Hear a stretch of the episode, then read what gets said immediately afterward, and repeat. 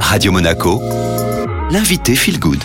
Nouvelle invitée aujourd'hui sur Feel Good, je suis avec Camille Le Sur. Bonjour Camille. Bonjour Julia. Vous venez de publier Le chant des cigales après la pluie en participant à un concours que vous avez remporté. Donc vous avez gagné le prix du roman Bien-être aux éditions Jouvence. Dans ce roman, on va suivre Christine Boulet. Pour le coup, elle porte bien son nom. Le roman se situe entre Antibes, Monaco, le nord de l'Italie. Christine Boulet, un peu comme vous, elle participe à un concours et c'est tout un cheminement qui va se mettre en place et elle va aller à la rencontre de la personne qui qui, va changer sa vie.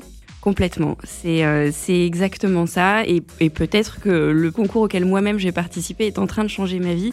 Mais en tout cas, pour Christine Boulet, mon héroïne, c'est vraiment ça. On part d'une situation où elle est très mal dans sa peau, où elle est très seule et où sa vie est très monotone. Et la seule, on va dire, la seule chose qui l'intéresse, c'est de rester transparente et de surtout euh, ne pas se confronter à la vie. Donc elle va être embarquée dans cette aventure qui va lui permettre de rencontrer la personne qui va changer sa vie et elle y est embarquée malgré elle, puisqu'une fois encore, elle essaye de se cacher, de rester planquée et que surtout personne ne la remarque. Sans rien dévoiler à la fin, puisque je l'ai lu avec beaucoup de plaisir, est-ce que vous avez voulu transmettre par le personnage de Christine Boulet et euh, le chant des cigales après la pluie l'idée qu'il faut arriver à se connaître, il faut arriver à s'aimer, il faut arriver à aller à la rencontre de soi euh, pour pouvoir et eh bien finalement euh, s'intégrer, trouver sa place dans le monde?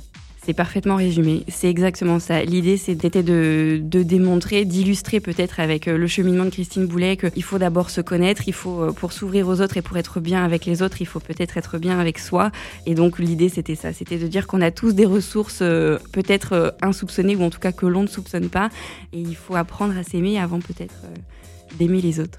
Camille Le Sur, vous êtes avocate de profession. Euh, aujourd'hui, avec cette publication, j'imagine que vous avez encore plus envie de vous engager euh, sur la voie de l'écriture. Être écrivain, c'était euh, le rêve de toute une vie.